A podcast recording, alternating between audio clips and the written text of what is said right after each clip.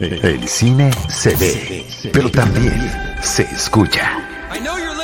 Cinemanet. Charlie del Río, Enrique Figueroa, Rosalina Piñera, Diana Su y Deidali Gómez. Cine, cine, cine y más cine. Bienvenidos. Cinemanet. Yo soy Charlie del Río, me da muchísimo gusto que nos estén acompañando. Les saludo a nombre de todo nuestro equipo, comenzando por nuestro productor Jaime Rosales, el buen James, que está en los controles detrás de esta transmisión, grabación y demás. Y el día de hoy me da muchísimo gusto darle la más cordial bienvenida una vez más a estos micrófonos y ahora cámaras de Cinemanet a nuestro querido amigo y colega Mario Sekeli. Mario Sekeli desde Hollywood, California. ¿Cómo estás, Mario? Gracias, querido Charlie. Bueno, aquí este, con calefacción, por de manga corta y el chocolatito caliente, porque todavía estamos en invierno, según dijo Phil, ni modo. Por supuesto, hoy es, hoy es Día de la Marmota, hoy es 2 de febrero, también es Día de la Candelaria. Pero este, pues eso ya desde, desde pues, una tradición mexicana que todos celebramos y disfrutemos mucho los tamales. Que no quiero que la vuelvas a mencionar porque aquí no hay tamales cerca para comprar. no hay tamales a tu alrededor, ¿cierto? pero, pero lo que sí hay es este invierno que no ha terminado, eh, esta tradición de que la marmota anuncie, dependiendo si ve o no ve su sombra, que el invierno va a continuar. Resulta que siempre continuará. Pero lo que estamos haciendo hoy, querido Mario y queridos amigas y amigos que nos están acompañando, es iniciar una serie de podcasts especiales de Cinemanet que van a ser en torno al recuerdo de películas consentidas o películas favoritas de nuestros invitados. Nuestros invitados van a ser nuestros amigos y colegas. Y en esta ocasión, nuestro amigo y colega Mario Sekeli, con quien hemos compartido numerosas aventuras. siempre lo diré, siempre lo digo y lo vuelvo a mencionar. Mi primer junket internacional hace ya 20 años, Mario, fue en el 2000, en el, en el 2002. En el 2002, hace 20 años, un junket de James Bond, eh, me tocó estar ahí contigo. Tú ya eras un veterano para entonces, esa era mi primera experiencia. Y bueno, hemos eh, este, compartido muchas aventuras eh, cinéfilas a lo largo del tiempo. Y pues me comuniqué con Mario, le dije que si quería ser nuestro primer invitado para este, para este, esta serie de podcasts especiales y le dije que escogiera una película. Sí te tuve que descartar varias, Mario. Te dije, oye, fíjate que tú y yo ya hemos hablado de todas las de Star Wars, ya hemos hablado de este, eh, de, del Padrino, ya hemos hablado de tal o cual. Esas no, pero bueno, películas favoritas no te faltan. Y hubo una razón increíble que además el calendario nos ayudó y que era ineludible para elegir esta. Sí, ya teníamos, tuvimos tres finalistas de, ok, vamos a hacer esta, y le hago, oye, pero si mejor esta, pero si y ya cuando ya teníamos en la mañana siguiente, eh, viendo mi calendario americano, decía Groundhog Day mañana, o sea, eso fue ayer, y yo le, le marqué a Charlie, le interrumpí en su trabajo y le dije, es que creo que tenemos que porque además sí te lo había mencionado yo la película desde que sí, me claro, claro favoritas y sí es de mis películas favoritas de todos los tiempos, la verdad. Groundhog Day en México se estrenó bajo el título Hechizo del Tiempo, es una película de 1993 del director Hal Ramis con Bill Murray y Annie McDowell, que creo que, y ahorita nos platicas tu, experiencia, Mario, eh, porque la idea es eso, ¿por qué es, preguntarte, ¿por qué es una película favorita? Eh, ¿Por qué recordarla? El día de hoy, bueno, lo de la fecha, por supuesto que nos ayuda, pero más allá de la fecha, ya la tenías en el radar cuando te dije alguna película favorita. ¿Qué es lo que tiene esta cinta que te fascinó y cómo fue esa primera experiencia? Pues mira, Charlie, la verdad es de que creo que como cinéfilos hay dos tipos de películas que nos encontramos, las que venimos cazando, ¿no? Como hemos narrado muchas veces cuando te platico en el caso de Star Wars, que empezaron a llegar las tarjetitas famosas y muchas cosas que te hacían la música de Star Wars disco, que querías ya ver la película, y las que un día llegas al cine como buen cinéfilo y literalmente eh, ves el cartel y dices, ok, esto suena interesante, suena que me puede gustar. Y, y, y, para todo cinéfilo, con que medio suene, te metes porque pues quieres ver una película, ¿no? En vez de hacer otra cosa. Entonces, Hechizo del Tiempo eh, pues la verdad es de que el personaje de, Bill Murray lo, conocía yo más, pues obviamente por Ghostbusters, eh, los cazafantasmas, que además se ha puesto otra vez muy bien de moda, y por Caddyshack, Y, este, y finalmente cuando veo la película, yo la verdad no me cayó el 20 hasta después que el director era Harold Ramis, que también había estado con, con, con, Bill Murray en todos estos proyectos, incluso actuando y escribiendo en Ghostbusters, ¿no?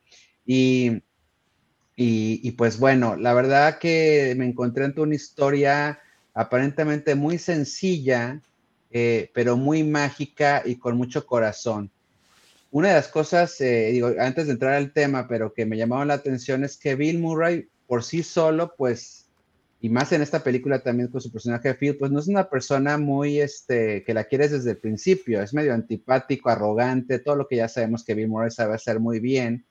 Estaba Andy McDowell, que también en esa época estaba dando nota con diferentes películas, este, venía de Sex, Dice and Videotape, venía de Green Card también, si no me equivoco, con Peter Weir, o venía de, no me acuerdo si fue antes o después, este, ahorita lo checamos, o si tú te acuerdas de Cuatro bodas de un funeral, o sea, alguien que estaba saliendo mucho haciendo películas, pero en realidad está viendo la, la película, eh, la historia, el concepto de la historia es la que te atrapa, porque finalmente te atrapa y creo que esa es la mejor palabra para definirla. Entonces, cuando empezó a avanzar la historia, y yo también que soy muy fan, y de hecho mi película favorita de todos los tiempos, que también no, me canso de, decirlo, eh, eh, es Qué bello es vivir, It's a Wonderful Life, que también sucede en un pueblito de Estados Unidos, donde un hombre ve su vida como hubiera sido la vida de los demás si él no hubiera nacido, ¿no? O sea, más bien ve la vida de los demás como hubiera sido si él no hubiera nacido y encuentra el sentido de su vida otra vez. Bueno, aquí es un hombre que encuentra el sentido de su vida atrapado en un loop de tiempo y está obligado a revivir el día una y otra y otra y otra y otra y otra vez citando a mis alumnos de la escuela de comunicación cuando les pasaba la película, siempre había alguien ahí de, ay, otra vez, prof, ay, otra vez, y decía, espérate, hay una razón de eso. Pero sí, precisamente parte del motor de esta película em, es el tedio y la monotonía que todos nos sentimos en algún momento de nuestra vida, que estamos atrapados en una especie también de loop de tiempo. Entonces, cuando acabó la cinta y que además descubrí que era en realidad una historia de amor, y era una historia no solamente sobre un hombre cómo podía ser mejor o su mejor versión de sí mismo, sino también el amor era esta fuerza que lo transformaba y con una hermosa Andy McDowell también ahí haciendo la contraparte a Bill Murray, me llevó a, salir del cine, pues sí, como creo que pasa con todas las grandes películas, transformado. Creo que las mejores películas entras de una manera al cine y sales de otra manera, obviamente aquí con una sonrisa y con muchas preguntas a, hacerte el resto, no solamente del día y de la semana, sino el resto de tu vida. Me atrevo a decir que tiene esta película que es un asunto también filosófico, metafísico, existencial, religioso, fantástico, una oda al guionismo y que finalmente cada vez que volteas a verla, pues es como esta marmota, un animalito pues muy curiosito, muy sin mucho aspaviento, ¿verdad? Que de repente cuando ya lo analizas te das cuenta de la gran complejidad porque como buen acto del circo, lo más complejo parece fácil, ¿no? Entonces así es como me enamoré yo de Hechizo del Tiempo, después se cambió el Día de la Marmota, curiosamente hasta ese tuvo singular, que fue de las pocas películas que cambió su nombre según salió en video y demás, y en realidad se llamaba Groundhog Day, y entonces, bueno, ya eran como tres títulos de diferentes maneras. que yo por eso eh, tenía una grabación que ya no, ya no alcancé a mandar a tiempo. Presentando el programa iba a decir, recordando el Día de la Marmota, recordando Groundhog Day, recordando Hechizo del Tiempo, un poco imitando este asunto de la repetición, la reiteración, pero con las variedades que va teniendo el, el tema. A mí me parece una película también fascinante, igual que tú, Mario. Recuerdo que entré al cine con la, única expectativa era ver a Bill Murray, que era de los cazafantasmas. Punto, no había más y que ya habían pasado casi 10 años de la primera película de los cazafantasmas.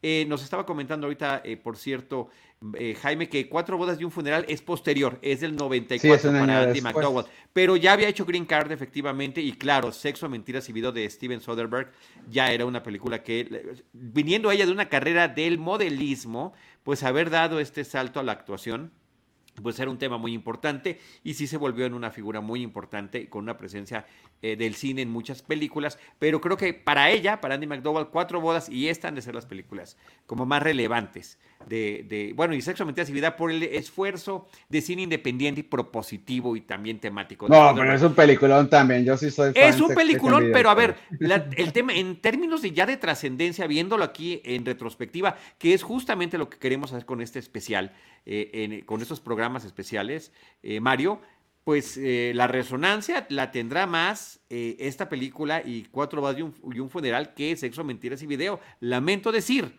sin quitarle ningún mérito a la cinta, yo lo digo en términos también de lo que es la memoria colectiva, porque Parte importante también de lo que queremos hacer es que este, estas películas que nos recomienden eh, ustedes sean películas que estén disponibles en alguna plataforma y déjame hacer la observación.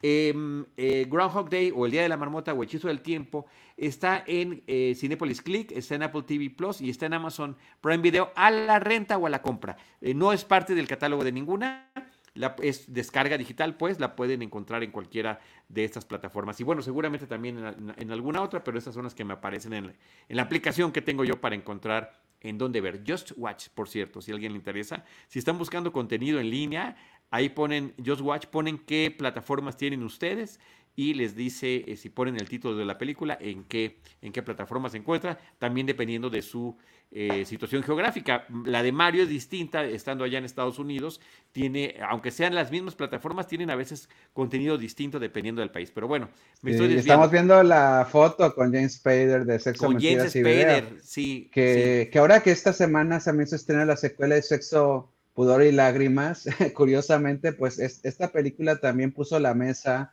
a por fin que las mujeres pudieran hablar de su sexualidad abiertamente, que es parte del, chiste de esta película, cómo este hombre interroga a las mujeres con una cámara de video y luego cuando ella le voltea la cámara a James Spader y lo interroga y le saca todas sus inseguridades y demonios, wow, es un gran, gran momento. Pero bueno, estamos hablando de otra película. Pero para que no se puede hablar del cine sin hablar del otro cine. no, sin decir otras cosas. Y además, perdonen, igual en, en, Sex, Lies and Videotape, la presencia de James Spader, James Spader y Annie McDowell, que ya mencionaste, Peter Gallagher también y Laura San Giacomo. Creo que los cuatro hacen una, una muy interesante dinámica a lo largo de la película. El papel de, eh, del registro videográfico es súper importante en la cinta y este esfuerzo de Steven Soderbergh con el que termina eh, siendo muy reconocido con muchos premios y le abrió las puertas de Hollywood para hacer un montón de cosas.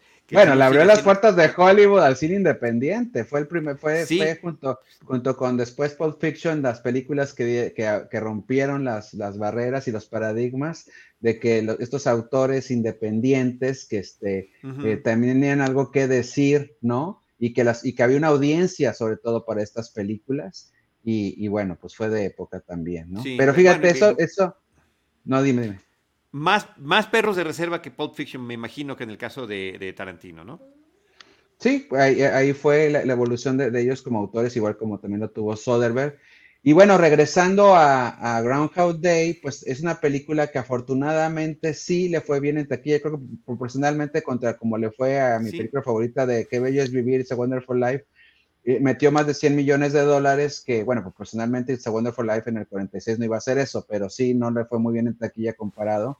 Y qué bueno, porque eh, me refiero que a Gran Hotel le haya ido bien para, para que también desde el inicio estuviera en el, en el ojo de, también de los críticos y de y los que entregaban los premios. Ganó el premio BAFTA también de mejor guion original. Ese, se, lo, se, lo, llevó este Harold Ramis compartido con Danny Rubin. Y es una historia, digo, si quieres ya para empezar a entrar en materia, que se gestó durante, durante un buen periodo de tiempo porque Danny Rubin este guionista este, estaba un día en, una sala de espera eh, leyendo el libro precisamente de Annie Rice de Entrevista con el vampiro y se puso a pensar en los vampiros y se puso a pensar en la eternidad de los vampiros. Así es que eh, el Día de la Marmota comienza de una inspiración existencial, de alguna manera, de qué es lo, cómo vive un vampiro, cómo se vive, la pregunta, digamos, universal sería cómo se vive la eternidad. Y cuando se vive la eternidad, eh, medimos el tiempo como las personas que sabemos que se acaba el día y se acaba, de hecho la vida es finita. Cuando sabe, eh, esas son las preguntas que él empezó a generar. Y platicando un día con Harold Ramis, Harold Ramis le dijo que él traía, tenía la idea de una historia de una persona que se levantaba y vivía todos los días el mismo día.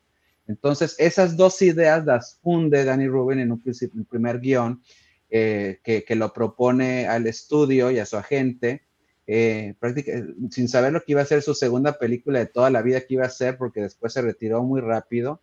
Eh, este hombre declarado él mismo como judío, y, bueno, cuando empiezan a mover la, historia en los estudios, pues en los estudios empiezan a, decir es muy buena idea, pero qué tal sí, qué tal a tal, si le cambiamos aquí, le cambiamos allá.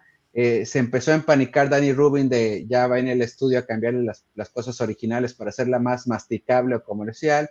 Afortunadamente Harold Ramis este, sí tuvo la visión de defender la historia y se sienta con él a escribir, a escribir la película, ah, hasta que llegan a una aduana con el estudio en donde precisamente se le quiere eh, exigir a los guionistas que expliquen por qué el personaje de Phil va a acabar atrapado en el tiempo. Y bueno, un poco de contexto para los que no han visto la película. Eh, eh, Phil es una persona que además de una manera muy ingeniosa, y ahí viene otra idea de otro agente del estudio que sí fue acertada, de hay que empezar la película antes de que quede atrapado en el loop del tiempo y no cuando esté en el loop del tiempo para ver su reacción ante despertar y empezar a repetir días. Entonces lo presentan como precisamente un especialista en el, del tiempo en un canal de televisión que es obligado como cada año a ir a este pueblito que se llama Punxsutawney, Punxsutawney, exactamente, Punxsutawney, que sí existe ahí en Pensilvania, y, va con esta nueva productora que es precisamente Rita, el personaje de Andy McDowell, y, este, y, con, y con Chris Elliott, que es el camarógrafo, ¿no? Entonces van en su van, eh, ahora sí que en su van, en su camioneta, con la cámara, con todo para enlazarse el mero día de la marmota, o sea, un día como hoy, un 2 de febrero, eh, en los años 90, ¿verdad? Y cuando llegan, este, pues viven el día normal, e, este hombre es muy gruñón, eh, ella quiere ser, pues por lo menos buena compañera de trabajo y llevársela bien y decir, mira qué bonito que estamos en este pueblito súper eh, colorido y demás, y él dice es lo mismo siempre, y esta es la palabra que él trae, es lo mismo, es lo mismo, él está fastidiado de la vida y eso es parte de lo que va a ser parte del inicio de la metáfora. Entonces, al día siguiente, cuando despierta, eh, en la radio están tocando la misma canción que había escuchado cuando empezó ese famoso Día de la Marmota, que es la canción de, además que es para mí mi canción favorita desde niño, curiosamente también, I, Got You Babe de Sonny and Cher, eh, esa canción que además tiene mucho simbolismo romántico, también es repetitiva la estrofa y es prácticamente te atrapé, ¿no? Y es una cosa que va a tener que él hacer a lo largo de la historia. Eh, entonces, eh, escuchas la canción, ahí estamos viendo ahorita la escena a las 6 de la mañana y bueno, decimos, bueno, hay veces en que pasa eso, coincide que la radio a la misma hora toca la misma canción.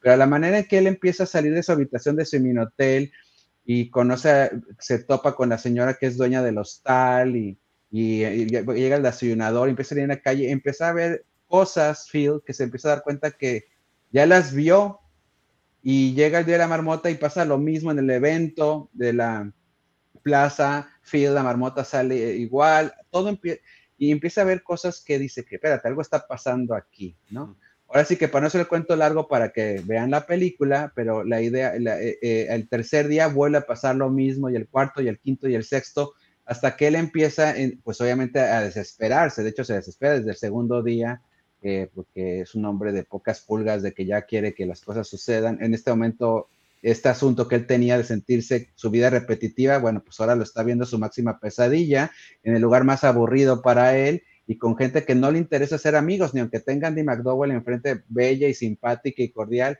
él quiere largarse de ahí. Y lo único que se justifica que está pasando diferente es que hay una ventisca, hay una tormenta de nieve que nunca más te explican más por qué, aunque el estudio quiso que se explicara, eh, los guionistas dijeron no, porque le quitamos el chiste de la película. La película no es sobre cómo sucede este fenómeno de quedar atrapado en el tiempo, sino la reacción de este hombre, Phil. Y entonces la estructura de la película, digo, ahorita hablamos ya de la parte filosófica en ella, pero la estructura es este hombre viendo repetido sus días y empieza él a, tener que reaccionar diferente. Bueno, vendiéndote un poquito de, de la carnita de esto, los guionistas se basaron en estos cinco pasos de Kubler-Ross de precisamente el proceso de luto, eh, que empezamos, que es la negación, luego la ira, luego la negociación, luego la depresión y luego aceptarlo. Eh, lo cual hace que nosotros volvemos a lo mismo, en un cuentito sencillo de un hombre que nada más está viendo de una manera simpática, a veces chistosa o a veces que reacciona con violencia, pero para nosotros nos da risa, que está topándose con la misma gente en la calle, por ejemplo, se encuentra con un amigo de la escuela, que seguramente era el, como diríamos, el apestado, que nadie se acercaba cuando estaban en la primaria, y ahora es el que le quiere vender algo y es muy, muy, este, muy annoying así sobre él y demás. Eh, para él es una cosa de horror, para nosotros nos da risa ver cómo, cómo reacciona ante este personaje, por ejemplo, ¿no? Y finalmente lo que estamos viendo es, es cómo este hombre, hablando de, al principio dice esto no está sucediendo, cual lo, hubiéramos hecho cualquiera de nosotros. Luego viene esta parte precisamente del enojo, entonces empieza, por ejemplo, en esta casa, eh, caso que es el mejor, el, amigo o el colega de la escuela, lo avienta sin importar que está este, pues, eh, agrediendo a otra persona Luego viene la negociación en donde él como que medio quiere hacer cosas buenas para ver si el universo ahora sí que empieza a cambiar las cosas y pues finalmente no sucede nada. Entonces viene la depresión en donde viene toda esta secuencia maravillosa donde se empieza a suicidar de todas las maneras posibles, ¿no?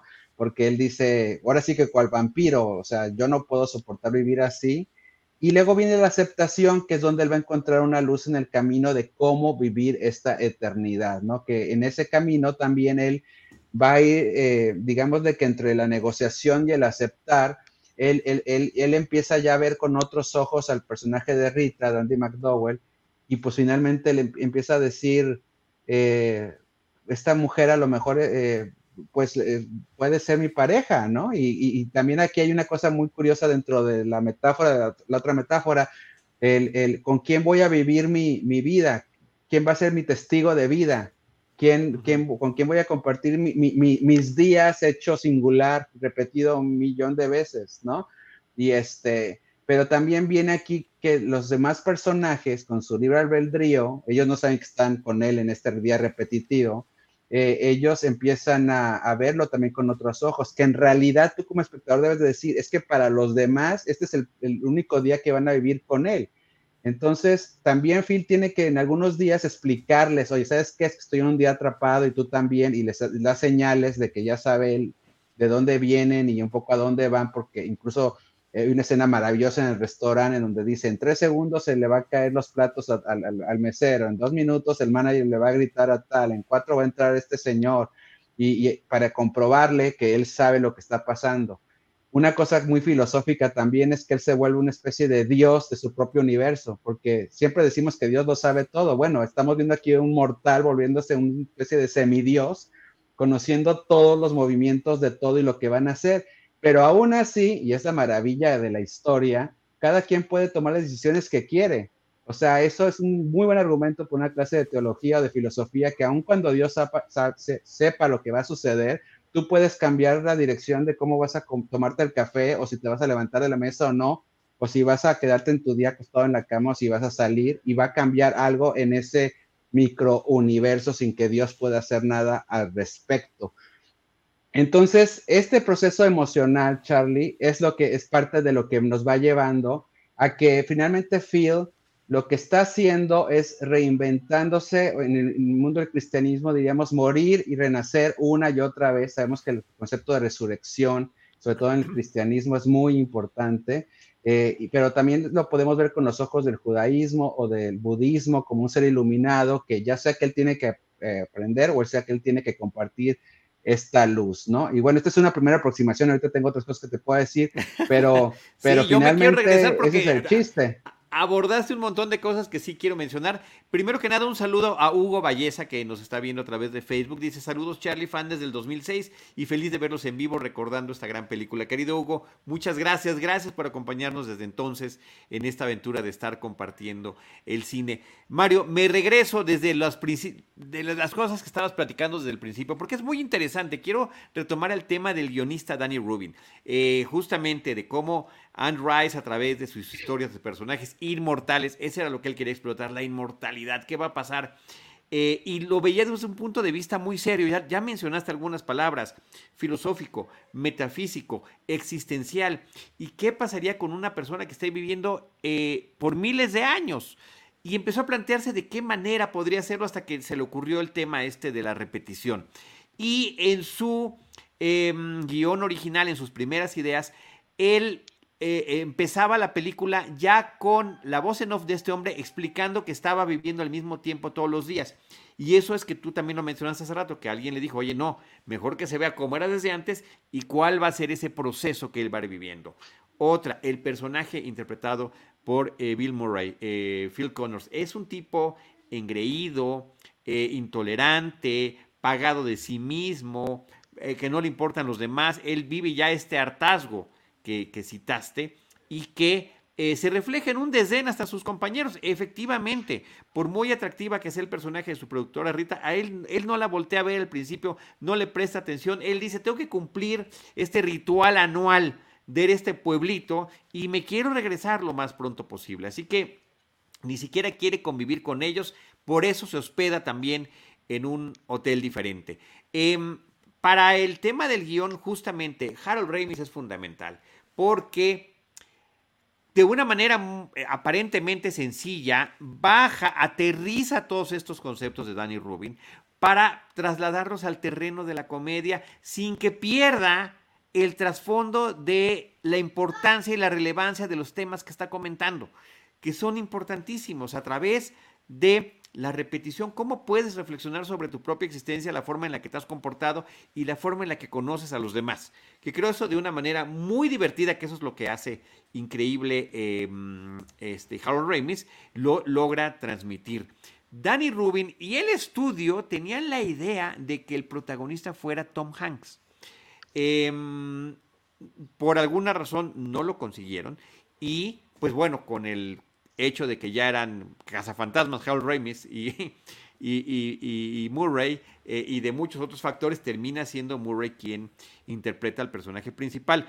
Cuenta por ahí Harold Ramis, eh, esto que conté de, Danny Rubin está en una entrevista, porque él tiene varias entrevistas que están en YouTube, que pueden ustedes encontrar, inclusive pláticas que tiene porque la película él la ha seguido presentando mm. en diferentes espacios, diferentes pantallas, diferentes cines y siempre hay mucho interés por el público o que ya la vio o que apenas la está viendo por primera vez. Porque así como la película es repetitiva y aparentemente reiterativa, creo que como espectadores, eh, y te ha pasado seguramente Mario, la hemos visto una y otra vez y terminamos disfrutándola y terminamos sorprendiéndonos. Bueno, eh, e, en el caso de Harold Ramis dice que se encontró muchos años después a Tom Hanks y que Tom Hanks le dijo, qué bueno que yo no fui el protagonista de esta película, porque pues todos los papeles que yo he tenido, la mayoría de ellos, eh, hay un hombre bondadoso detrás de mis personajes, independientemente de su contexto. Y aquí se presentaba alguien que era malo, que tendría que convertirse a otro tipo de persona. Si hubiera sido yo el público, lo hubiera adivinado. Con Bill no, porque no sabe si él no iba a salir de ese estilo y, no nada más logra hacer todo esto que, digo, un, personaje antipático, pero tiene un pequeño twist siempre Murray que hace que te caiga bien.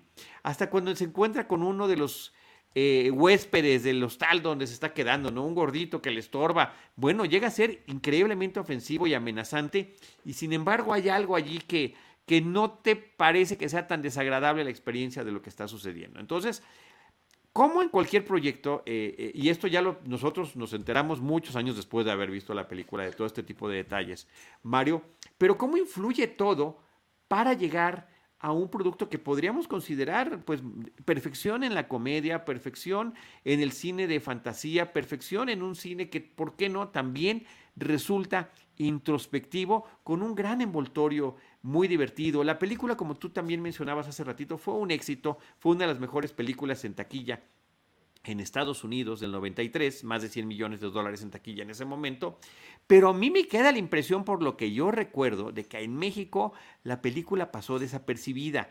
Eh, yo eh, me volví en una especie de apóstol de la película y cada que tenía oportunidad de recomendarse a alguien se lo decía. La película ya por sus propios, los méritos siempre los tuvo, pero eh, por, su propia existencia en las repeticiones televisivas, en los canales de eh, paga, en distintas plataformas. Bueno, se ha convertido en lo que es ahorita, creo que es una cinta de culto, una película comercial que termina también convirtiéndose por estas, eh, todas estas características que hemos mencionado eh, en algo con lo que el público se queda como tú y yo salimos desde la primera vez que la vimos. Sale, uno muy divertido, sale uno muy sorprendido, sale uno cambiado efectivamente porque dices, diablos, es tan sencillo que con edición me están hablando de temas fantásticos donde no necesité efectos especiales, no necesité una pantalla verde o azul, em, efectos de computadora. No, todo es a través de la edición y de las actuaciones de los personajes para ir cambiando sutilmente los pequeños pedacitos que van sucediendo día tras día en la historia de este hombre, pasando por toda esta etapa, todas estas etapas que hace rato también estabas describiendo. Eh, también pasó de ser este asunto de que tardaba miles y miles de años a que fueran pues varios años. Hay, hay público, hay espectadores que han hecho el cálculo, Mario, y dicen que eh, por pistas que ellos sacan, matemáticas y no sé qué tantas fórmulas, que calculan que estuvo atrapado en el loop el personaje de Phil más de 30 años. Entonces, este, imagínate eh, vivir todo eso, pero de qué manera él se va transformando a lo largo de este proceso. Sí, eh, básicamente es, esos cálculos que, han dicho y que decía también Harold Ramis después, alguien que sacó un cálculo por ahí en internet, que mínimo han sido 10 años porque se necesitan 10 mil horas, se dice, ¿no? Para poder dominar algo. Y él al, final, él aprende muchas artes, lo cual, pues sí, o sea, aprender a tocar el piano de la nada, pues no lo podía ver y tocar como un concierto tipo jazz, tipo casi que Huey Lewis, pues se necesitaban muchos, muchos años para hacerlo. Así muchas de las cosas que él, domina hacia el final. Y yo esculturas de hielo, esculturas, esculturas de hielo. sí, con cara, ¿no? La, hace la, claro. la, cara de Andy McDowell en hielo. Y pues eso obviamente no lo sabía al inicio de la película, involucra, involucra varios años. Fíjate, Charlie, que yo hice una especie como de, de, de, los puntos A a la, a la Z, y, y básicamente eh, de, la evolución del personaje de, de, Phil. Y, se los quiero compartir un poquito para dar, para los que ya la vimos repasarlo y para los que no entienden más o menos e, estos puntos, este, ahí está la, escultura de hielo, ¿no? Su vida al principio, esto ya lo habíamos mencionado al inicio, su vida al principio es muy monótona, ¿no? Y al final encuentra un significado, ¿no? Un significado que va en base precisamente al movimiento, a levantarte todos los días a hacer algo con tu vida y que por pequeño que sea, por, me detengo a conversar con alguien o, o, me pongo a, ensayar un arte o una técnica, eh, rompes esa monotonía. Al principio de la historia es misógino, hay que decirlo, prácticamente pues, trata a todas las mujeres como objeto y, este, y, y, un poquito más el asunto de me acerco a ti porque estás bonita y porque pues puedo tener canchis canchis, pero hasta ahí, ¿no? Y al final acaba viendo a la mujer como es como, todo, como con toda la complejidad de ser humano y como un complemento de vida y que tiene que ver con el amor y no, y este, y no con eh, lo del inicio, ¿no? Que era, era, era, un objeto, ¿no? Al principio está aburrido, ¿no? Y, y, después va a estar mucho más aburrido porque está atrapado en el tiempo, pero convierte este aburrimiento en una fuerza para buscar aprender, lo que estábamos hablando ahorita. Entonces, el, el ocio se vuelve eh, ya qué quiero hacer con mis días, qué quiero hacer de provecho, mínimo para entretenerme y luego ya para encontrar un significado más profundo también. En todas estas líneas, eh, el, amor no solamente es romántico, sino es también el compartir. O sea, no, no importa que tú seas muy bueno tocando el piano, sino al final vas a estar en un concierto como lo hace una mini fiesta que tiene con la gente del pueblo no importa que aprendas a cantar si no lo vas a cantarle a alguien más, no importa que sepas hacer esculturas de hielo si no se lo vas a dedicar a alguien. estos vampiros, pues, la tragedia del vampiro por naturaleza es que viven para sí mismos, entonces por eso su soledad se pesa más. Aquí este ser vampiresco en realidad se vuelve más como un semidios o finalmente nos recordamos es un ser humano que va a aprender a trascender a través de los demás. Y luego eh, al principio está muy enojado con la vida, está de que por qué estoy aquí, otra vez tengo que hacer esto, porque digo, finalmente a lo mejor la de decir, yo podría haber estado trabajando en el noticiero de Nueva York, ¿no? En, este, en esta ciudad, en este suburbio, en este pueblito, este, yo me, me, merezco otra cosa, yo, yo, yo, yo, es muy de culto al ego, y como buen héroe, antes que llegar incluso al tema como buen héroe de dar la vida por los demás, que eso es lo que aprende él durante el camino, empieza, aprende lo que se llama the joy of living, ¿no? En, estado, en inglés, o sea, el, el, disfrute de la vida, cómo disfrutar la vida, y no, y no lo logra que la gente le diga qué es lo que tiene que hacer. Él solo encuentra su caminito, él solo elige qué quiere aprender, nadie le dijo aprende piano, aprende a pintar, aprende a cantar, aprende, lígate a esta chica, busca, enamórate a esta chica, este, sé bueno con este vecino, rescata al vagabundo que se está muriendo, él elige todo eso. Entonces, en su libertad encuentra su camino y encuentra el disfrute de la vida. Y una última cosa, y lo mencioné un poquito en estos puntos, sobre todo en la parte de, la misoginia, él al principio piensa que toda la gente a su alrededor, incluso todo el pueblo, en función de qué tan útil son para mí. Un mensaje muy, muy siglo XXI. ¿Qué tan útil es este, el, el alcalde del pueblo, la productora, la que me renta el hostal, qué tan útil, así es como él se relaciona con los demás. Al final es él como qué es él, va a ser él para los demás, cómo puedo ayudar a que las vidas de todas estas personas sean distintas en todos mis días, en cada día. Y lo mejor ahí, que eso es lo que es, lo que rompe el hechizo para mí del tiempo, es que él deja ser y dice, pues si me voy a quedar aquí la eternidad, pues esta será mi vida, despertando todos los días aquí, pero siendo yo feliz por hacer la diferencia a los demás. Ahí es cuando se rompe el hechizo y eso es, uff. ahí es cuando se rompe el hechizo del tiempo. Ahí está, ya ves, llegaste al porqué del título en español de este renombramiento que tuvo la película en su lanzamiento original allá en eh, la primera, este, el primer lustro de la década de los años 90. Em, sí, Mario, creo que son, son muchas cosas las que, con las que se queda uno reflexionando con todo esto que nos estás platicando. Ahorita también no pude dejar de evitar pensar en otras películas que han tratado el tema de la inmortalidad. Eh, en el caso de los vampiros, eh, por lo que platicábamos de, de, la relación de pareja y demás, pues se me viene a la mente El ansia de Hunger de Tony Scott donde el personaje de Catherine Deneuve, que está con David Bowie, es su más reciente pareja, pero sabe que conforme pasen los años, en algún momento él dejará de ser su pareja y ella tendrá que buscar a alguien más. O Highlander de la década de los 80, también como al igual que, que, mm, esta de que mencionaba yo de Lancia, de Hunger. En el caso de Highlander, pues el hombre conoce al amor de su vida y tiene que ver cómo ese amor envejece y muere. Y después de eso, a pesar de que él seguirá viviendo varios siglos más, él ya no quiere tener un nuevo romance porque sabe lo difícil que es que no poder sentirse acompañado, esto que decías del acompañamiento. En el caso de Phil, el personaje de Bill Murray, en este lugar, cuando empieza a cambiar su punto de vista, su perspectiva y entonces tiene el afán de hacer el bien, también se encuentra con que, así como puede influir en la gente, también hay ciertas cosas que son ineludibles e inevitables. Eh, el caso del indigente es, es muy interesante porque empieza de ser lo que tristemente hemos sido todos en algún momento que ves un indigente en la calle y te haces como que no lo viste para seguir tu camino, a darle alguna pequeña duda, ayuda, a darle algo de comer, a tratar de llevarlo a un albergue, pero que no importa lo que él haga, no importa lo que él haga con ese indigente, nunca le va a poder salvar la vida.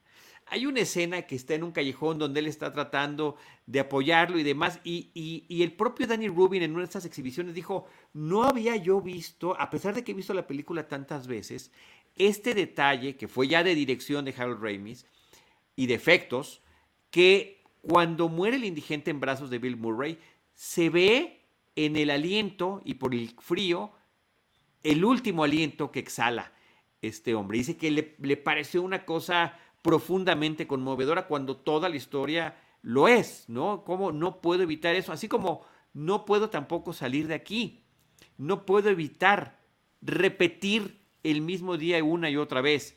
Y primero lo ve con sorpresa, después, como dices tú, lo hace desde un punto de vista egocéntrico y a ver de qué me va a servir. Y me robo el dinero del banco y compro un coche y me disfrazo y eh, me aprovecho de las mujeres a las que le pedí alguna información o lo aprovecho como ensayo y error para una cita. Ay, ¿Por qué brindamos? Ah, pues brindemos por nosotros. Ah, yo siempre brindo por la paz mundial, le dice el personaje de Rita, ¿no? Entonces a la próxima él ya sabe que tiene que decir que va a brindar por la paz mundial. Pero tampoco el aprenderse, el repetir eso, le da la profundidad de el poder estar en contacto con alguien. Y por eso la relación con Rita es tan interesante. Sí, es una mujer guapa, pero a él no le interesó. Cuando le llega a interesar era por un punto de vista estrictamente físico y es a lo largo de estos años, o de este día que se repite sin que los demás lo sepan, que empieza a conocerla y entonces a enamorarse de ella. Y a partir de ese enamoramiento, su, su perspectiva de ver las cosas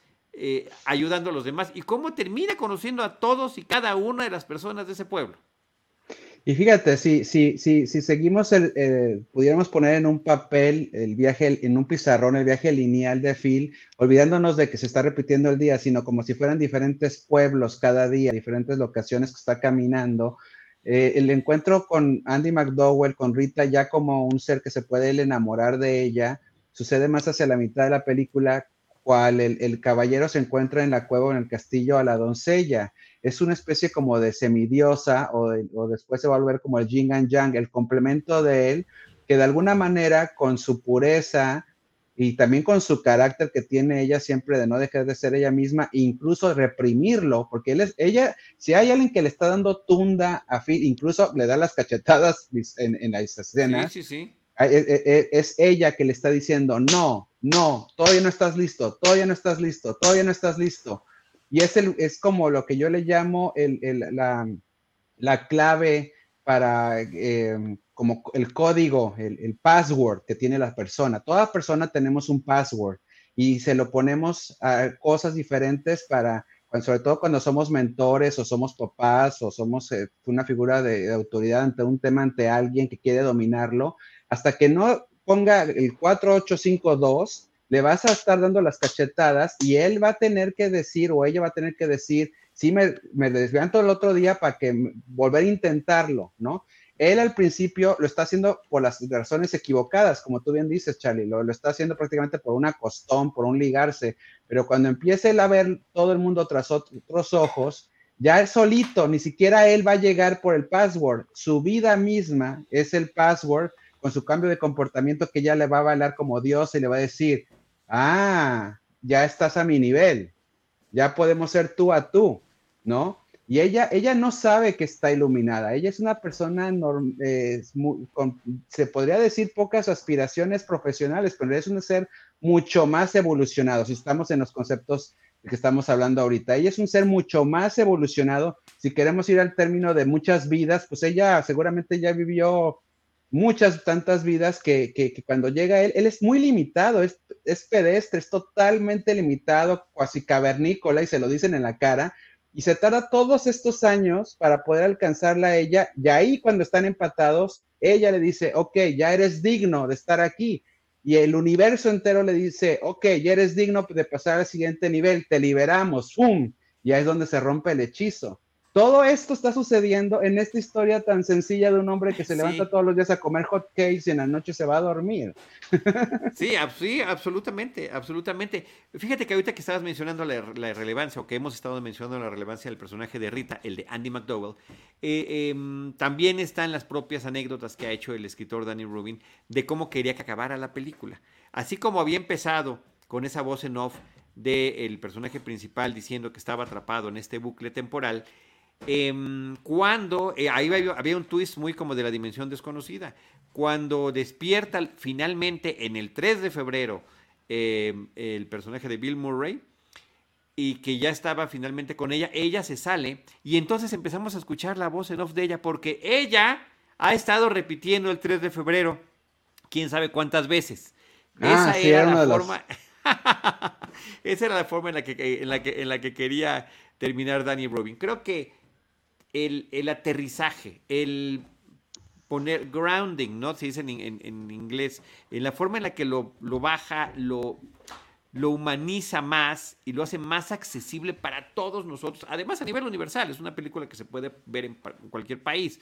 Este, creo que ese es el gran trabajo que hace Harold Ramis a partir de esta enorme, gran idea que tuvo, que tuvo este guionista. Y también el, el, tema de la catarsis, o sea, tú como espectador estás en este viaje emocional junto con Phil y al final estás buscando esta recompensa emocional, no nada más que salga, porque finalmente incluso si sale o no de loop es lo de menos, lo importante es lo que él aprende, que también es otra de las enseñanzas de la película, no importa al final qué obtienes, si salir de la ciudad, si obtienes a la chica, sino lo que tú aprendiste de ti y de la vida, ¿no? Y todo esto es, es eh, eh, por eso es que el final de, que, pues en realidad eh, él es el que sale de ahí y, y, ya es tu, la, la, maravillosa frase de Today is tomorrow, que dice en la cama. y con oh, lágrimas, y con lágrimas en los ojos, ¿no? Diciendo eso con lágrimas. Today is tomorrow, y esa frase es la catarsis que todos como espectadores, y hablaba yo hace ratito de la transformación que tienes como espectador cuando entras a la película y dos horas después sales diferente. Sí, el Today is tomorrow, ahora en vez de ser una cachetada, es un apapacho de tú puedes ser diferente mañana. Tú, hoy es el ayer que soñabas. No tienes que esperarte a que suceda el mañana. Hoy es el ayer que estaba soñando desde hace días, meses, años, y hoy puedes cambiar las cosas si tú quieres, aunque sea para ti mismo. Y ya el efecto que suceda ya será otra cosa, ¿no? Entonces, esa, esa, esa, es, esta escena, por ejemplo, que estamos viendo ahorita para los que tenemos ahorita la señal de, en, imagen, de cómo está observando Phil a Rita dormida, en paz, es, es, esa, esa envidia de que ella está en paz, pero en el sentido bueno de la palabra envidia, esas ganas de estar con ella para siempre y de que le está cuidando y sobre todo ese brazo cruzado de ella con él de me siento en paz contigo. Este hombre que antes era eh, fuego y guerra y, aristo y con así con como con espaditas para todos lados. Aquí en este momento es es totalmente soy tu sillón, soy tu cama, soy tu silla. Si te quieres subir arriba y quedarte dormida con la rodilla prestándome la espanza, hazlo porque yo te voy a cuidar. Yo te voy a cuidar y esa es la parte de la transformación de, de, este hombre, ¿no? Que por cierto, ahora hablando de los chistes, Charlie, hay una muy buena escena que hay un compartido por ahí en internet del guion que tenía Rubin, que esa era es otra cosa que Remis, que tú lo estabas resaltando mucho, fue muy bueno. Rubin era muy bueno para la historia, pero hay que era un poco sentimentaloide, si no, a lo mejor hasta un poco repetitivo, cursi, si le queremos usar la palabra. Y Ramis dijo, no, la comedia tiene que ser ácida, ¿no? Y tenemos que ser un poquito, porque así solamente eh, los temas van a caer en nosotros por añadidura, pero la gente se tiene que estar encontrando con este cinismo un poco que es de la vida. La vida es cínica. La vida no es, ay, qué bonito, tarjeta Hallmark, ¿no? Todos estos temas que estamos hablando, lo padre, Charlie, no se hagan mentir, es que los vemos de una manera muy fresca, muy real y no no de siéntate a tomar nota de lo que te estoy diciendo. Ahorita nosotros lo estamos haciendo porque estamos analizando lo que está detrás. Pero cuando ves la película te estás riendo. Y hay una escena muy buena en que, en que Andy McDowell está hablando con él en el desayunador y le está diciendo, y él está preguntando sobre el tipo de hombre que ella quiere, ¿no? Y este, y él, y él, y ella le dice, no, pues un hombre que sea trabajador, ¿no? Y él le dice, no, pues yo lo soy. Ah, bueno, un hombre que sea este guapo, ah, pues yo lo soy un hombre que sea cordial y atento con todos los demás, ah, pues yo lo soy, así, empieza a decirle todo. Y al final, cuando acaba la lista, le dice ella, estás hablando de un hombre en verdad, ¿no? O sea, no estás hablando de un superhéroe, ¿verdad? Es un hombre, ¿verdad? ya nada más esa escena nos da para hablar de pláticas de parejas, de lo que estamos buscando en una pareja y de esta idealización de cómo debe ser la pareja y que él mismo está diciendo, en el mejor momento que tú puedes pensar, él está abierto a decir, a ver, dime qué es lo que buscas en un hombre. Y al final él dice, ¿en serio lo que te estás imaginando? ¿Crees tú que es un hombre? Eso es, eso es otra cosa, ¿no? Eso no puede ser tan perfecto, ¿no? Imposible, imposible de lograr. Toda la película está plagada de pequeños diálogos así. Creo que eso también está muy divertido. Así como están eh, todos los personajes que están alrededor de ellos. Creo que sí te quedas con una probadita de que aparentemente eran personajes, eh, como les decimos en las películas, eh, que, están ahí en el fondo, este, ni siquiera, ni, siquiera tercer, El background, sí, sí, sí, sí, que son, son los extras, ¿no? Aparecen los extras. Y de repente la película te permite conocer a los extras. ¿Qué es lo que pasa con ellos? O hasta los que tienen una pequeña participación. Creo que una de las más divertidas es la de Stephen Tobolowski, con el que tiene varios encuentros. Es Ned Ryerson es este amigo que lo identifica, que tiene muchos años que no lo conoce, el otro al que lo quiere evitar y que es el que vende seguros y que siempre lo saluda y demás. Creo que esa parte eh, está muy bien, pero por ahí también hay, eh, eh, como dices tú, el, el, del pueblo. Harold Ramis sale como un neurólogo. Como un neurólogo. que lo, ¿Te acuerdas la pareja de chicos que nada más aparecen una vez en toda la historia, al final cuando está en el baile y que llegan? No, un par de veces aparecen, un par de veces aparecen. Ah, sí, un par de veces. Y en esa segunda vez o última que aparecen, dicen que, les regaló Phil unos boletos para un concierto. Para la lucha eh, libre, para WrestleMania. ah, mira, te lo sabes mejor yo. Bueno, para un evento que ellos tenían muchas ganas de ir como pareja, que además está padre porque ahí muestra que ellos tenían eso en común. Pero el asunto es que otro de los, de los temas que están ahí puestos sin querer y que están ahí es como cuando prestas atención, la gente, estos background que tú llamas, porque finalmente tú y yo, cada quien vivimos la vida como si fuéramos los protagonistas de nuestra película.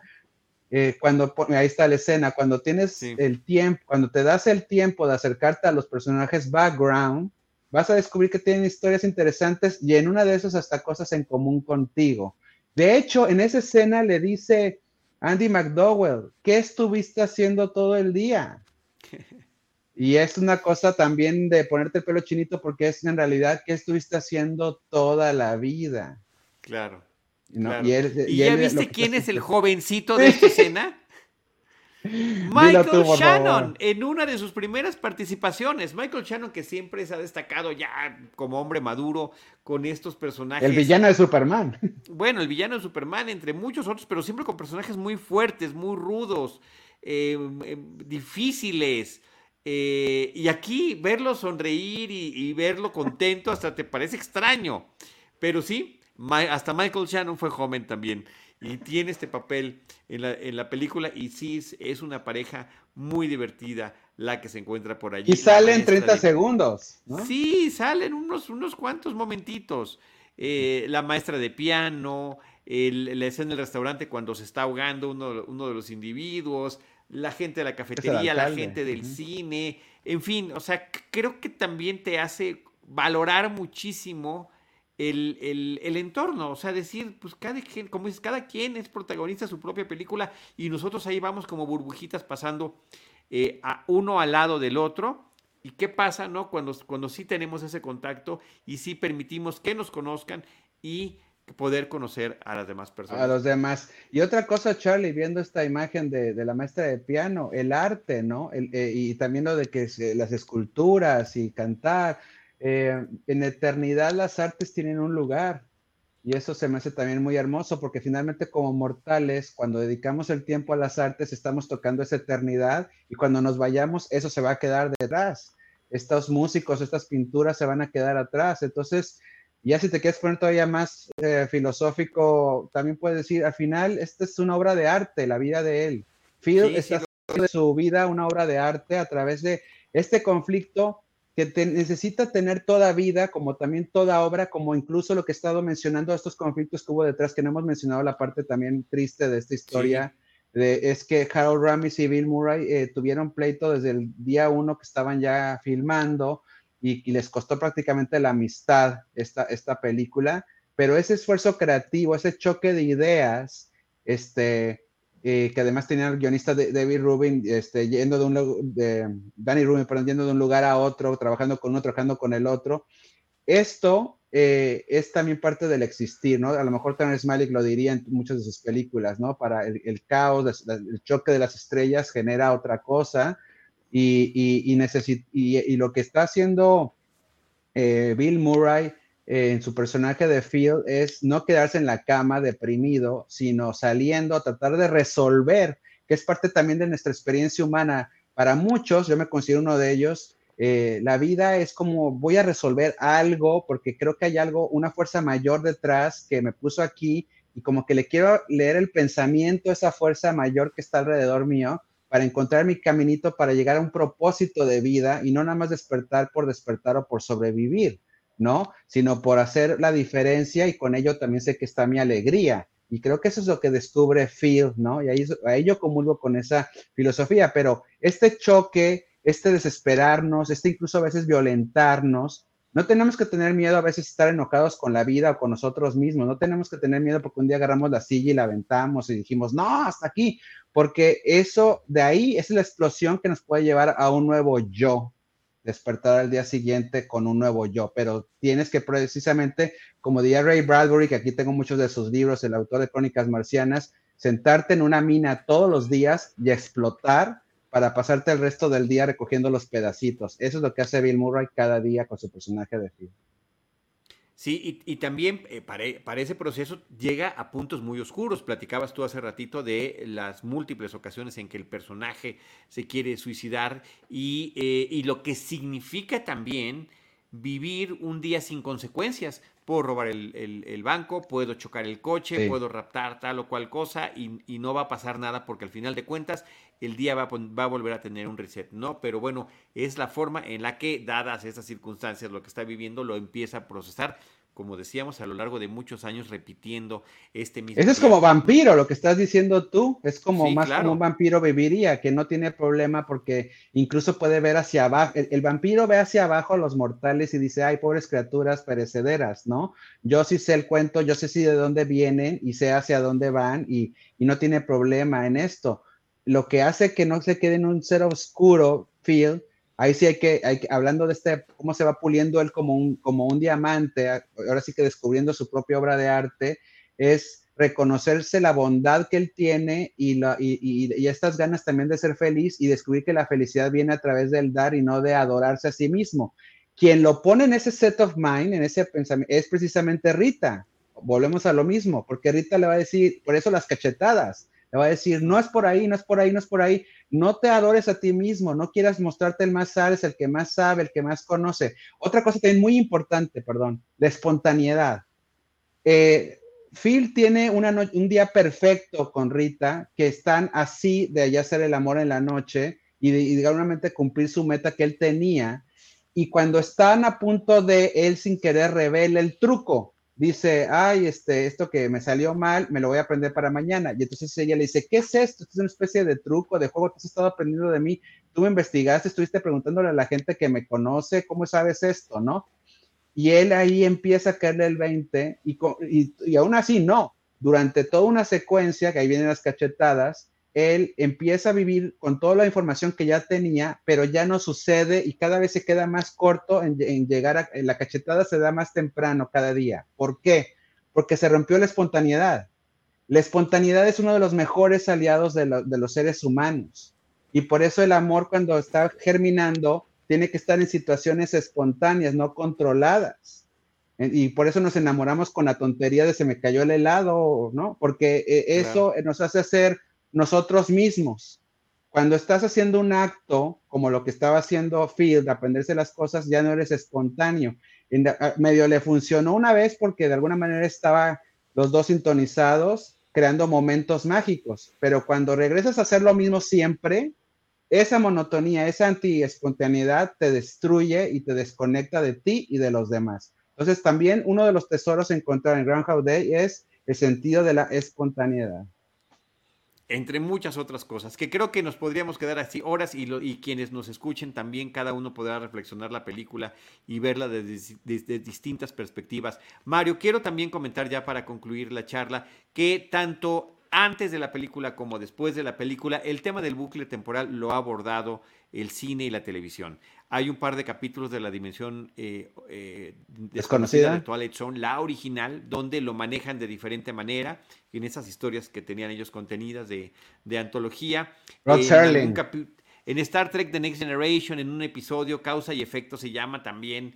Eh, le sucede a los personajes. En la tele mucho ha sucedido.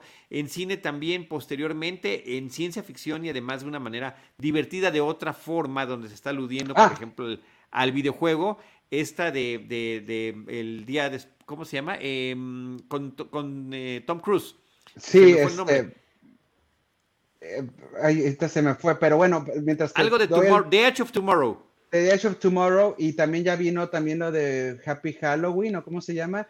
Eh, hay que decirlo, la estructura de, de, de, de, Groundhog Day, el Día de la Marmota, ha creado ya un, lo que se le llama este, un, nuevo, un nuevo paradigma. Es decir, hay por lo menos 10, 12, 15 películas que utilizan este paradigma del día repetitivo y, este, y, todos, incluso cuando tú haces el pitch, cuando propones en Hollywood o a tu, a tu productor, dices, es el, día de, es, el día de la marmota, pero de horror. Es el día de marmota, pero en Navidad. Es el día de la marmota, pero en un barco, ¿no? O en una, como tú dices, en un, en un juego de guerra para salvar al mundo.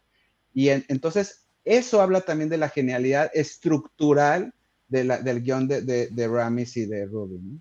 Sí, y que efectivamente, como dices, lo han llevado a la ciencia ficción, lo han llevado al horror con eh, Happy Death, Death Day to Me, ¿no? exacto, exacto. Russian Doll también en la televisión. Este, una, una comedia romántica también, pero juvenil, que salió hace un par de años o menos, o menos en, en Amazon Prime Video, de Map of Tiny Little Things, el mapa de las es hermosa. pequeñas. Hermosa, hermosa, película. también, sí, sí. Eh, y es la misma premisa, pero creada de otra manera. Palm Springs también, con humor negro, eh, muy interesante la película. Ay, la de Chloe Moretz, ¿no? Palm Springs, sí, Palm Springs es, increíble, de hace dos años. Hay otra romántica por ahí, también está la de Chloe Moretz, ¿no? O la de, no, no, es Chloe Moretz, este, no, es la que es este, la, la sobrina de Leah Thompson, la hija de Leah Thompson, de que también todos los días está despertando y tiene que, ella, ella muere, en, digamos, en su día uno, ella murió. Sí, y lo que el está de Feliz Día de tu Muerte. Eh, Ajá. Es esa, sí, sí, que creo que tuvo hasta secuela la, película. Entonces, ah, bueno, pues ahí, como dices tú, se abre ya casi, casi como subgénero, pero siempre, así como este Bogart siempre tuvo París, nosotros siempre tendremos el Día de la Marmota, que como dice, por cierto, Hugo, Hugo, Hugo Valleza, dice, hoy 2 de febrero, la Marmota Phil pronosticó otras seis semanas más de invierno, ni modo, no nos pudimos librar de eso.